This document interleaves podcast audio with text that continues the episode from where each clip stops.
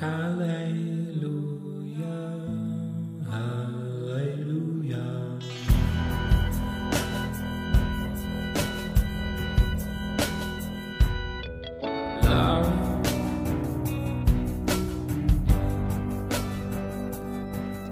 Hola amigos, ¿cómo están? Bienvenidos a un episodio más de Polos Abstractos, en esta ocasión el número 33. Ya 33 episodios, 33 ocasiones de estar platicando con ustedes por este medio. No sé cuánto tiempo ha de ser, yo creo que más de 33 horas seguramente echando acá la plática por medio de Polos Abstractos. Y bueno, antes quisiera decirles que ya voy a empezar a subir un episodio semanal, así como lo escuchan.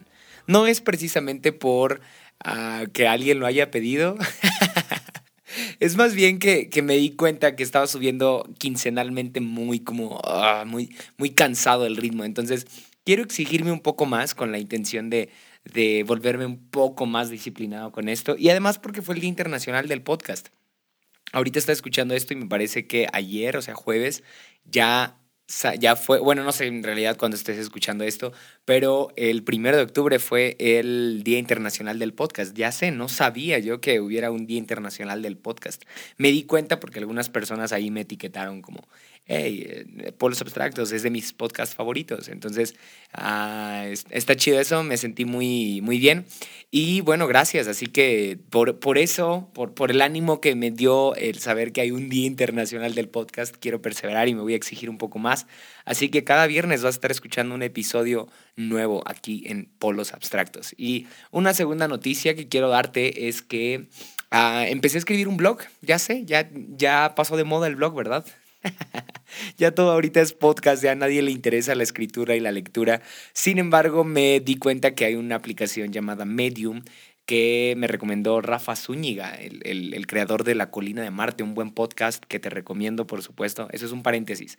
Este, pero, pero él me enseñó esta aplicación y me di cuenta de que Medium es una muy buena aplicación, una muy buena plataforma para escribir ideas y compartirlas con otros. Entonces, estaré llevando algunos episodios de Polos Abstractos a Medium, eh, por si no te gusta tanto escuchar o si te hace un poquito largo, 40 o a veces una hora de estar escuchando podcast, bueno, puedes aventarte una lectura de no menos de 10 minutos que va a ser exactamente el mismo contenido de polos abstractos, solamente que escrito, ¿va? Para que ahí, si gusta checarlo en mis redes sociales, ya, ya, ya compartí el episodio de Aikido y el episodio de El estiércol de la victoria. Ah, están buenos, están buenos y está buena la aplicación. Igual estaría chido que si te gusta escribir, si te relaja o te hace sentir bien, pues eh, pruebes Medium, es una muy buena aplicación para desarrollar ideas, textos e historias. Así que ahí chécalo. Y bueno, sin más preámbulos, muchas gracias por escucharme. Te dejo con este nuevo episodio de Polos Abstractos llamado Confesión que sana. Así que bienvenidos.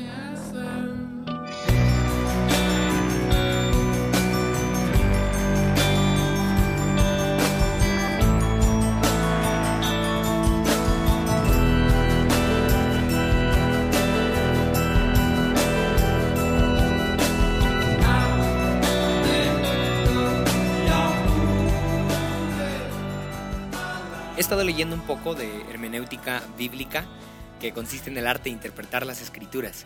Puede ser un poquito tedioso el tema si es que te pones bien estricto con los términos y con la profundidad de la materia.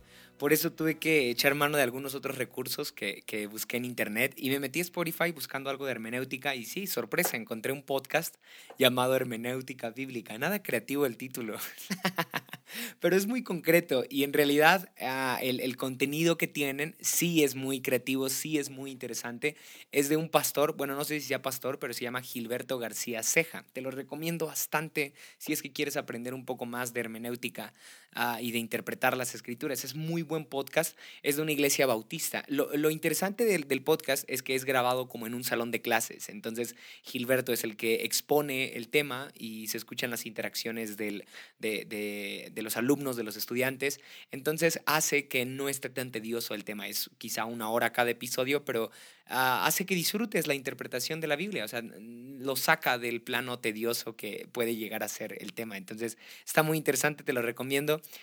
Bueno, después de este comercial tengo que contarte que en la búsqueda de nuevo contenido para ah, seguir aprendiendo de hermenéutica encontré algunos artículos bien interesantes acerca de liturgias o prácticas que la iglesia cristiana ha perdido, ¿sí? Y que la iglesia católica ha transquiversado. O sea, la iglesia católica sí, sí practica estas liturgias que la iglesia cristiana no. Y en realidad eso ha hecho que, que pues, se desoriente el fin de estas mismas liturgias, ¿no? Porque no están manos de la verdad. Entonces, ah, en esencia, estas liturgias son buenas, ¿sí? Eso es lo que dice el artículo. Estas, estas liturgias, estas prácticas son buenas, pero la iglesia cristiana no las ha, no las ha tomado o no, no las lleva a cabo porque se asocian con otras religiones, en este caso el catolicismo. Por ejemplo, la confesión de pecados, ¿sí? La confesión de pecados es una práctica que se asocia con la Iglesia Católica, ¿sí? Ah, se asocia con esta acción de ir con el cura o el sacerdote, contarle tus horrorosos pecados y este te va a decir la penitencia que tienes que cumplir o el castigo o la paga por esos pecados. Tienes que realizar quizá algunos rezos y entonces ah, se está negociando tu vida eterna. ¿sí? Probablemente vayas al cielo, probablemente no. Entonces tendrá, tendremos que negociar, pero el primer paso para este negocio es la confesión de pecados, ¿sí? O sea, a ese punto se ha transquiversado a la creencia de la confesión de pecados. Pero en realidad el origen de la confesión de pecados es bueno, ¿sí? Hay un, hay un beneficio oculto, hay un tesoro muy increíble en la confesión de pecados que porque la Iglesia Católica lo ha transquiversado, entonces el, cristianos mejor lo dejamos de lado, no hemos profundizado en ello o hemos creído que, que, es algo mundano, ¿no? No sé cómo lo veas tú, pero es, es, como algo que nosotros no practicamos. Sin embargo, la Biblia en Santiago 5:16 nos dice, por eso confiésense unos a otros sus pecados y oren unos por otros para que sean sanados, ¿sí? Entonces, la Biblia sí nos dice que la confesión nos lleva a la sanidad. La confesión nos lleva a la sanidad, confesión que sana, ¿sí? Pero ya no lo vemos así o no queremos verlo así porque eh, otras religiones lo ocupan y lo han utilizado mal. Y entonces, por estar del lado de la ignorancia, nosotros también somos parte del problema, ¿estás de acuerdo? Por desconocer el valor tan increíble de la confesión de pecados, entonces también estamos en un serio problema. No solamente el católico que ha, que ha transquiversado esta verdad de la confesión o esta esencia de la confesión está mal, sino que también yo por desconocer esto, ¿sí? Ya sea por ignorancia o por orgullo, ahorita te explicaré por qué por orgullo ah, es que ponemos muchas resistencias para la confesión, pero antes quisiera contarte historias, ¿sí? Un par de historias ah, muy interesantes que explican mejor la sanidad que nos otorga la confesión de pecados, ¿sí? La recompensa oculta detrás de la confesión de pecados. En el episodio pasado, el estiércol de la victoria, hablé de cómo el ego nos estorba para conocer a Dios, ¿sí? Como el orgullo que tenemos nos mantiene alejados del corazón de Cristo. Ajá. Y precisamente este tema está muy ligado con, con, con, el episodio pasado, ¿sí? Porque también cuando se trata de confesarnos, una parte de nuestro orgullo se ve golpeado, ¿sí? Una parte de nuestro ego se ve Ah, sí, golpeado, lastimado, ¿no? Ah, ¿Cómo me doy cuenta? Porque si analizas mejor un par de historias que quiero contarte, ah, te darás cuenta que no es tan cómodo el llevar a cabo la confesión. Por ejemplo, cuando Jesús sana al ciego de nacimiento, ¿sí? en el estanque de Siloé. Primero, hace, hace algo muy extraño Jesús. Lo lleva a una, a una, a una a, una escena muy extraña, ¿sí? Escupe en, el, en, la tierra y hace lodo y le embarra ese mismo lodo en los ojos y después le dice, ve y lávate, ¿sí? A un estanque. Ahora, sé que obviamente siempre nos centramos en, en lo incómodo que es recibir saliva o en, en, los ojos, ¿no? Que, que, te unten un poco de lodo hecho a base de saliva en los ojos, eso es incómodo. Pero también el estanque, o sea, el estanque no es precisamente agua limpia, ¿estás de acuerdo? Es, agua que lleva tiempo ahí, ¿sí? Agua que huele mal, agua que sabe mal, agua que no es tan cómoda ¿sí? de, de, de, de, tener en los ojos. Obviamente sé que no es tan incómodo como saliva, ¿no? pero, pero quiero que me sigas en esta idea de, de lo incómodo que es lavarte con agua estancada, ¿sí? Es, es incómodo, pero eso es lo que hace la confesión nos lava, nos purifica, ¿sí? Pero el primer paso, la primera sensación, mejor dicho, es incómoda, ¿sí? La primera sensación de la confesión es incomodidad, es posible vergüenza, porque me imagino que nadie aquí anda libremente confesando sus pecados, no, da, da vergüenza da pena, sí, da pena mostrarte tal cual eres, porque ah, eso atenta a mi imagen, eso atenta a mi reputación, eso atenta a lo que otros piensan de mí y yo, yo soy alguien íntegro para los demás, yo soy alguien bueno para los demás y si me confieso, ah, tendré que mm, sufrir mm, vergüenza, tendré que sufrir por un instante incomodidad, ¿no? Y eso es lo que hace Jesús con el ciego. Lo lleva a un punto de incomodidad tan extraño, ¿sí? a un punto de, de, quizá avergonzarlo, humillarlo, al untarle saliva en los ojos, ¿sí? Pero así es como el ciego encuentra sanidad. A lo que quiero llegar es que hay partes de nuestra vida que solamente confesándolas podrán ser sanadas. ¿sí? Muchos de nosotros adaptamos esta idea de la confesión de pecados a, a, una parte más cómoda, ¿no? Y entonces decimos como, sí, claro, yo estoy a favor de la confesión de pecados, pero yo me voy a confesar con Dios, Él es el que conoce mi corazón. Y hasta nos ponemos bíblicos y decimos algo como, Dios, eh, Cristo es el único mediador entre Dios y los hombres, yo no necesito confesarle a otra persona, ¿no? Y entonces atentamos a las creencias católicas de, que, de, de confesarse a un cura, a un sacerdote, en nuestro caso pastor, ¿no? Pero hey, Santiago 5.16 sí nos, nos invita, nos exhorta a confesarnos unos con otros. ¿Sí? no está diciendo confiésense con un padre, confiésense con un líder, confiésense, confiésense con Dios, no, no, confiésense unos a otros para que sean sanados. Hay una sanidad que se están perdiendo por no confesarse unos con otros. O sea, hay una sanidad para tu alma que te estás perdiendo por no confesarte con otros, por querer ah, e, evitar esta vergüenza, ¿sí? esta posible humillación quizá, este atentado a tu imagen, este atentado a tu orgullo, ¿no? Por, por no querer confesarte, por, por querer seguir manteniendo tu reputación, tu imagen, tu integridad externa, ¿no? Ah, y entonces no te confiesas y entonces te pierdes de lo increíble que es gozar de la sanidad que Dios nos promete de este regalo de la sanidad, ¿sí? Otra historia que nos ayuda a entender muy bien esto, quizá mejor esta parte, es Namán, ¿sí? Este hombre tan importante que aparece en Segunda Reyes capítulo 5. El tipo está lleno de buenas virtudes, ¿sí? está lleno de buenas cosas. Para empezar, es rico, es un hombre poderoso, es un buen guerrero, así lo escribe la Biblia, es un guerrero importante en el ejército de Damasco. Y el tipo es influyente, o sea, el tipo se codea con reyes. Ah, va y platica con, con su rey y le pide permiso para ir a visitar al rey de Israel y pedir sanidad, ¿no? Porque a pesar de que tiene muy buenas cosas, en realidad el hombre tiene lepra. Y esto se relaciona con lo que mencionábamos en el episodio pasado, el estiércol de la victoria.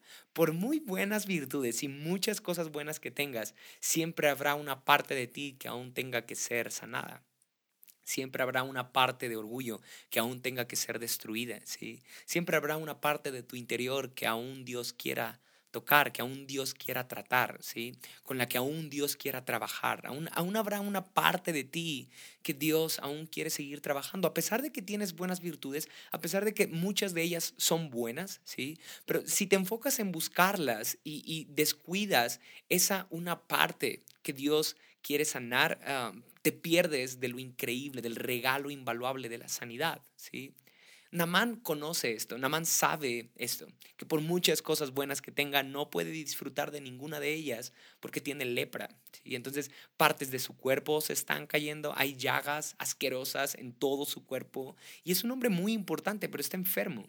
Y entonces va con el rey de Israel después de haberle pedido permiso a su rey. Y, el rey de Israel le daba la primera bofetada en el ego, en el orgullo. Y le dice, yo no soy quien para sanarte, así que relájate un buen y, y no te voy a sanar. Y hasta se enoja, dice la Biblia, ¿no? Y, y me encanta que Eliseo está atento a esto. Eliseo es el profeta de su época y, Eliseo ah, le escribe al rey y le dice, ¿por qué estás tan enojado? Mándame a mí a Namán y yo lo voy a sanar, ¿no? Entonces Namán va con un montón de obsequios y de regalos y de, y de oro y de plata para darle a Eliseo, ¿sí? En Namán le está poniendo precio a su sanidad.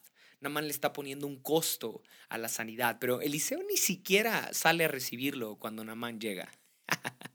Y ahí está la segunda bofetada al ego de Namán, ¿sí? al orgullo de Namán.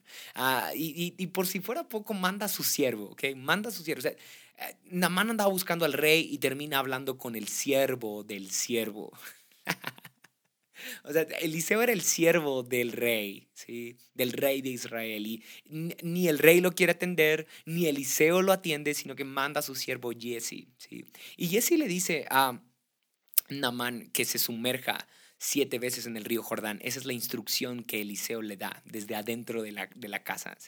Eliseo está desde adentro y le dice a Jesse, dile a Namán que se sumerja siete veces en el Jordán y así será sano de la lepra. ¿sí? Entonces sale Jesse, le dice esto a Namán. Imagínate cómo explota la cabeza de Namán en ese momento.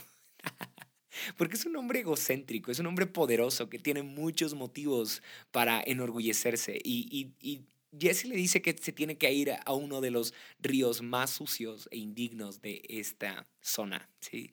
Y Namán responde de esta forma, hey, ¿qué no, qué, no sabe tu, tu, tu, tu profeta? ¿Qué no sabe tu Señor que hay mejores ríos? Hay mejores ríos en los cuales yo me puedo sumergir. O sea, hay lugares hay ríos, perdón, más dignos de mí. Eso es lo que está diciendo Namán. Hay, hay ríos más dignos de mí. Yo soy alguien muy importante que no sabe quién soy yo, ¿sí? Y se, me vienen a la cabeza muchas frases que están implícitas en esta actitud de Namán, ¿sí? Que no sabe quién soy yo, Eliseo. Yo soy alguien muy importante. ¿Cómo me voy a rebajar al punto de lavarme en un río tan sucio? tan indigno, ¿sí? tan, tan, tan maloliente, ajá, como, como, el agua estancada de Siloé. ¿sí? Oh, no, es incómodo, como la confesión. Mm, la confesión es esta ah, actitud de lavarnos en, ah, en, agua sucia. Es incómodo, es, es, vergonzoso, no es algo tan atractivo. Y Namán lo sabe, Namán se regresa enojado a casa y uno de los sirvientes le dice, hey, si Eliseo te hubiera pedido algo más difícil, ¿no lo hubieras hecho por, con tal de ser sanado? Eso convence a Namán y se baja al Jordán, se lava siete veces y sorpresa recibe sanidad, ¿sí? Ah, Dios utiliza formas muy extrañas para llevarnos a la sanidad y una de estas formas es la confesión. Ah, ¿En serio? Confesándole a otro, o sea, a otra persona que ni siquiera quizá es, es, es, lleva más tiempo en el Evangelio que yo, quizá ni siquiera tiene, tiene tanta experiencia. ¿Qué me puede enseñar esta persona? Y Santiago 5.16 dice, confiésense unos a otros. Ahora, tampoco estoy diciendo que andas por la, por la iglesia y por todos lados confesando tus pecados. Por supuesto que no, ahorita platicaré un poco acerca de eso. Pero, pero hasta ahora eh, vamos a centrarnos en el punto de qué tan fuerte golpea en mi orgullo el confesar mis pecados. ¿Sí? ¿Qué tanto me denigra? ¿Qué tanto me avergüenza? Ah, pero eso es solamente el primer paso. Eso es solamente el primer paso, la vergüenza de ir y lavarme a un estanque. Sí, eh, la, vergüenza de ir y lavarme a un río sucio.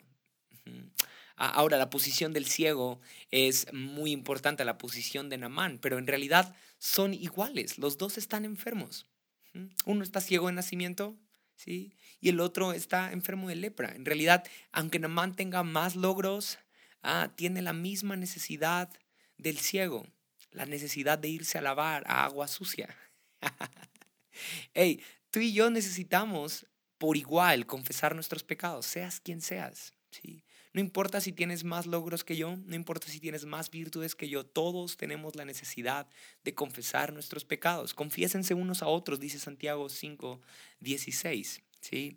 Ah, y Namán recibe la sanidad, regresa con Eliseo y le, ahora le lleva más obsequios. Y le lleva no solamente obsequios y regalos, sino ahora lleva como la actitud de, hey, Eliseo recibe mis regalos, ¿no? Pero Eliseo sabe que no le puede poner precio a la sanidad de Namán, ¿sí? Porque el beneficio de la sanidad de este hombre no puede ser para Eliseo, sino que el beneficio es para Namán. Déjame repetirlo. El beneficio de la sanidad de Namán no puede ser para Eliseo. Es decir, Eliseo no puede recibir nada, ni un regalo, ni un obsequio por haber sanado a Namán, porque en realidad no hay ningún beneficio para Eliseo. Todo el beneficio es de Namán. ¿Qué quiero decir con esto? A que la confesión de pecados trae un beneficio para nosotros. ¿sí? Ni te imaginas de lo que te estás perdiendo si no confiesas tus pecados. El beneficio es para ti. No hay un precio que puedas, que, puedas pagar, no hay un costo que, puedas ponerle a, la confesión de pecados. Sencillamente el beneficio eterno para tu alma es, e, e, es, el único que deberías de perseguir. ¿sí?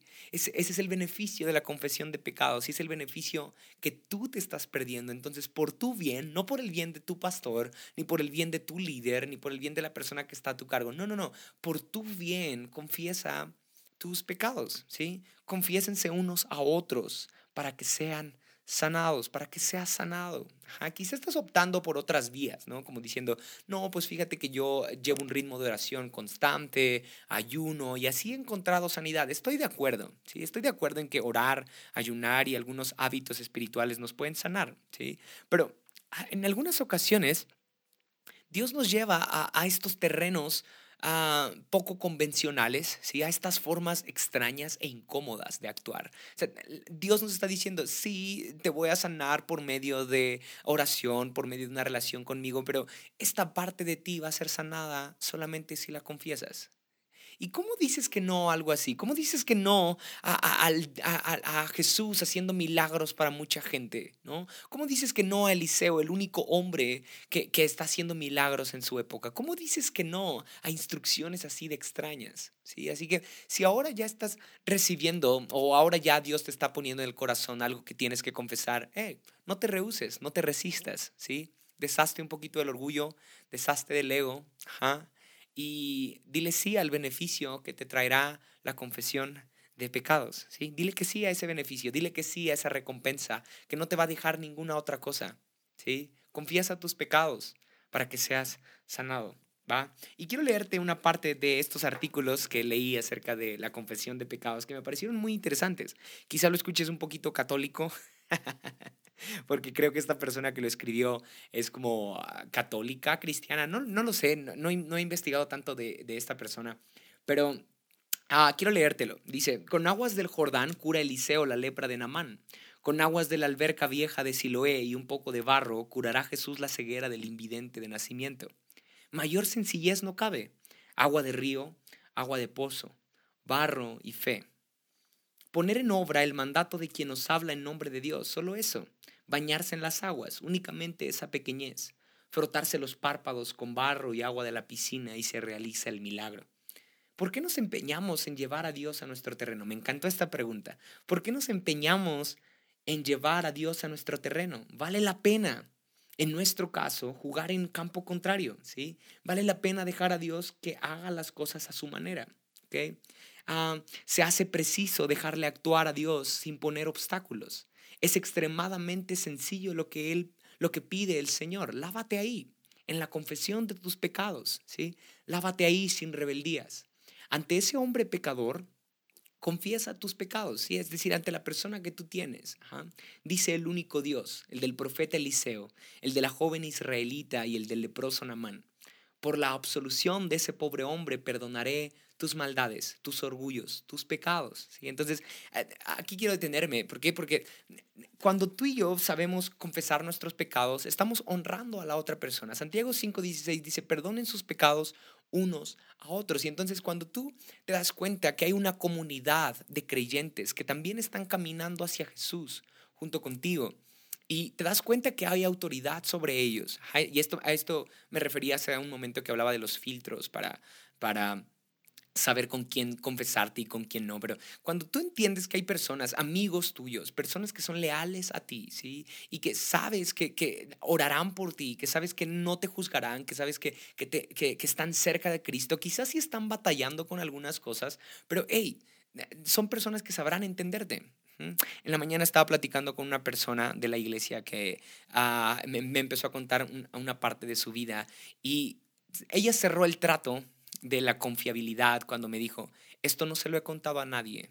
Y, em, y, se le quebró la voz. Oh, cuando, cuando me dijo eso yo me sentí especial, ¿sabes? Dije, oh, esta persona es, me está considerando como alguien especial. Y puse más atención. Por supuesto que no iba a juzgarla, ¿sí? Sino que al terminar oré por ella y me, me hizo sentir bien, ¿sí? Hey, yo creo que en la comunidad cristiana deberíamos de aprender a, practicar la confesión de pecados para que las otras personas sepan que son importantes para nosotros, ¿sí? Y dejemos de andarnos creyendo superiores, ¿sí? Como que, ah, esa persona es más importante que yo porque tiene más tiempo, porque tiene un título que yo no tengo. No, si aprendiéramos a confesar nuestros pecados entre nosotros mismos, aprenderíamos a entender el valor de las otras personas, ¿sí? Es decir, Dios te ha salvado a ti, Dios te ha rescatado a ti, Dios te ha perdonado a ti. ¿qué, ¿Qué más necesito para poder confiar en ti yo? ¿sí? Eh, si Dios ha amado a una persona que está en mi iglesia y he visto cómo Dios ha hecho una obra en su vida, ah, ¿por, ¿por, qué yo no podría confesarme con esa persona? ¿Por qué yo no con toda confianza podría irle a decir que, que, estoy batallando con tal situación? Ah, no, porque eso, eso destruiría mi orgullo y mi ego y mi, y mi imagen ante esa persona. Ah, entonces nos rehusamos a, la confesión de pecados entre unos y otros por orgullo y eso también nos resta valor mutuo. Mm, no nos sentimos importantes para otros, pero eh, eh, si te das cuenta, eh, este artículo que te, que te acabo de leer dice que por, por la fe de unas personas perdonará Dios nuestras maldades, nuestros, nuestros orgullos y nuestros pecados. ¿sí? Si yo voy con alguien que estoy consciente de que tiene fe en Dios, ah, por la fe de esa persona, cuando yo me confiese con esa persona, esa persona atraerá a mí salvación, me acercará a la gracia. ¿sí? Ah, como, como, cuando eh, este hombre que era paralítico es llevado por sus amigos a donde estaba Jesús y sus amigos hacen un agujero en el techo. ¿Recuerdas esta escena? Y Jesús le dice, por la fe de ellos, tú eres sano. Entonces, por la fe de personas que están dispuestas a escucharnos, dispuestas a acercarnos a Jesús, por la fe de ellos, tú y yo podemos encontrar sanidad. ¿Sí? Por la fe de esas personas. Entonces, cuando yo me confieso con otra persona que sé que tiene fe en Cristo, que sé que me puede acercar a Dios, ah, por la fe de ellos yo puedo encontrar sanidad, ¿sí?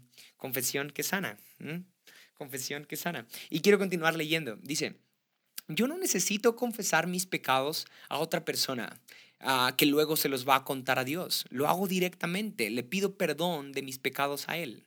Esta es una frase muy común, está, está puesta entre comillas.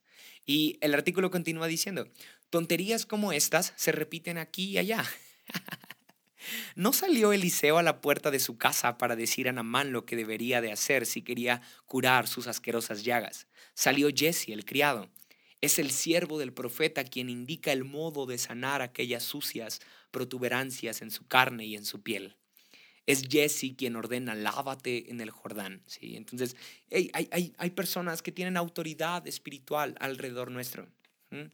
Hay personas que Dios ha puesto a nuestro alrededor, en nuestra comunidad, en nuestro equipo, en nuestra iglesia, y que estas personas tienen una relación íntima con Dios. Búscalas, confiesa tus pecados, sincérate con ellos. Sí será incómodo, sí será vergonzoso al principio, pero te va a dar un beneficio increíble e invaluable que quizá te estás perdiendo ahora por orgullo, por ego, por imagen, por reputación, por pensar de más en el que dirán, quizá. ¿sí? Entonces, confiésate con frecuencia. Ese es el consejo de este episodio confiésate con frecuencia, aunque no haya lepra de pecados graves, siempre habrá heridas que limpiar. Y quiero terminar diciendo esta frase que es la que más me inspira a creer todo lo que te he venido diciendo en los últimos minutos. Siempre hay gracia que recibir, ¿sí? Siempre hay gracia que recibir. ¿Y cómo la descubrimos? Confesándonos constantemente, confesándonos frecuentemente con otras personas. ¿sí? Siempre hay un poco más de gracia por recibir. Y quizá nos hemos conformado a la gracia que hemos recibido hoy o la que recibimos ayer. Y entonces solamente cuando tú te confiesas con otros y expones, ¿sí? Expones a la luz de, de, la verdad, a la luz de, la realidad, ¿sí? a la luz de la honestidad con otras personas, tus pecados, tus errores, tus fracasos, tus heridas, ¿sí? tus orgullos, tus miedos, tus maldades. Cuando las confiesas con otro, ay, esa persona te, te, te orilla la gracia, o descubres una nueva parte del amor de Dios, ¿sí? Y por eso es necesario confesar nuestros pecados, para que estemos redescubriendo constantemente el amor y la gracia de Cristo. Por eso lo peligroso de no estar confesando nuestros pecados es que precisamente hemos dejado entonces de comprender el amor de Dios, ¿sí? Hemos dejado de apreciar de una mejor forma el amor de Dios y entonces no se ha renovado la gracia en nuestra mente cristiana, en nuestra mente humana y entonces estamos cargando con lo mismo de siempre, con pecados de siempre, con maldades de siempre. Así que, hey, si quieres conocer un poco más del amor de Dios, de la gracia de Cristo, confiesa tus pecados, te va a hacer bien, ¿sí? Será incómodo al principio, pero si sabes elegir a la persona correcta, ella te va a orillar a la gracia, te va a orillar, te va a acercar a la salvación que Cristo nos ha dado. Sí, ahora la Biblia dice que el amor de Dios cubre multitud de pecados y de errores. No dice que los expone, sí. No dice que los exhibe ni que los, sí, no, no dice que los expone ni que los exhiba. Dice que los cubre. El amor de Dios cubre multitud de pecados. Los que tenemos que exponer nuestros pecados somos nosotros, ¿sí? ¿Cómo Dios va a cubrir multitud de pecados si antes no los exponemos nosotros? ¿Mm? Es una paradoja muy interesante en la, que, en la que a veces vivimos los cristianos, porque queremos que Dios cubra multitud de pecados, pero no los hemos sacado a la luz. Nosotros somos quienes los cubrimos nosotros somos quienes los tapamos. Pero no es hasta que tú los expones cuando Dios los cubre. Suena algo muy eh, sencillo y superficial, pero qué difícil llevarlo a la práctica, ¿no crees? Qué difícil llevar a la práctica la confesión de pecados, porque ya lo hemos asociado tanto con catolicismo que creemos que es una práctica inmunda. pero no, tiene un poder increíble la, la confesión de pecados, tiene un poder regenerativo increíble que probablemente te estás perdiendo la confesión de pecados. Así que confiésate frecuentemente con alguien, ¿sí? No precisamente por penitencia ni por salvación, sino por sanidad, ¿sí? Te ayudará a sanar más fácilmente, tener amigos con los cuales puedas confiar plenamente tus temores, tus angustias, tus incertidumbres, incluso tus incredulidades, ¿por qué no? Se vale, se vale confesar nuestros pecados y poder apreciar de una mejor forma la gracia y el amor de Dios. Muchas gracias por escuchar este episodio por los abstractos. Nos vemos la próxima.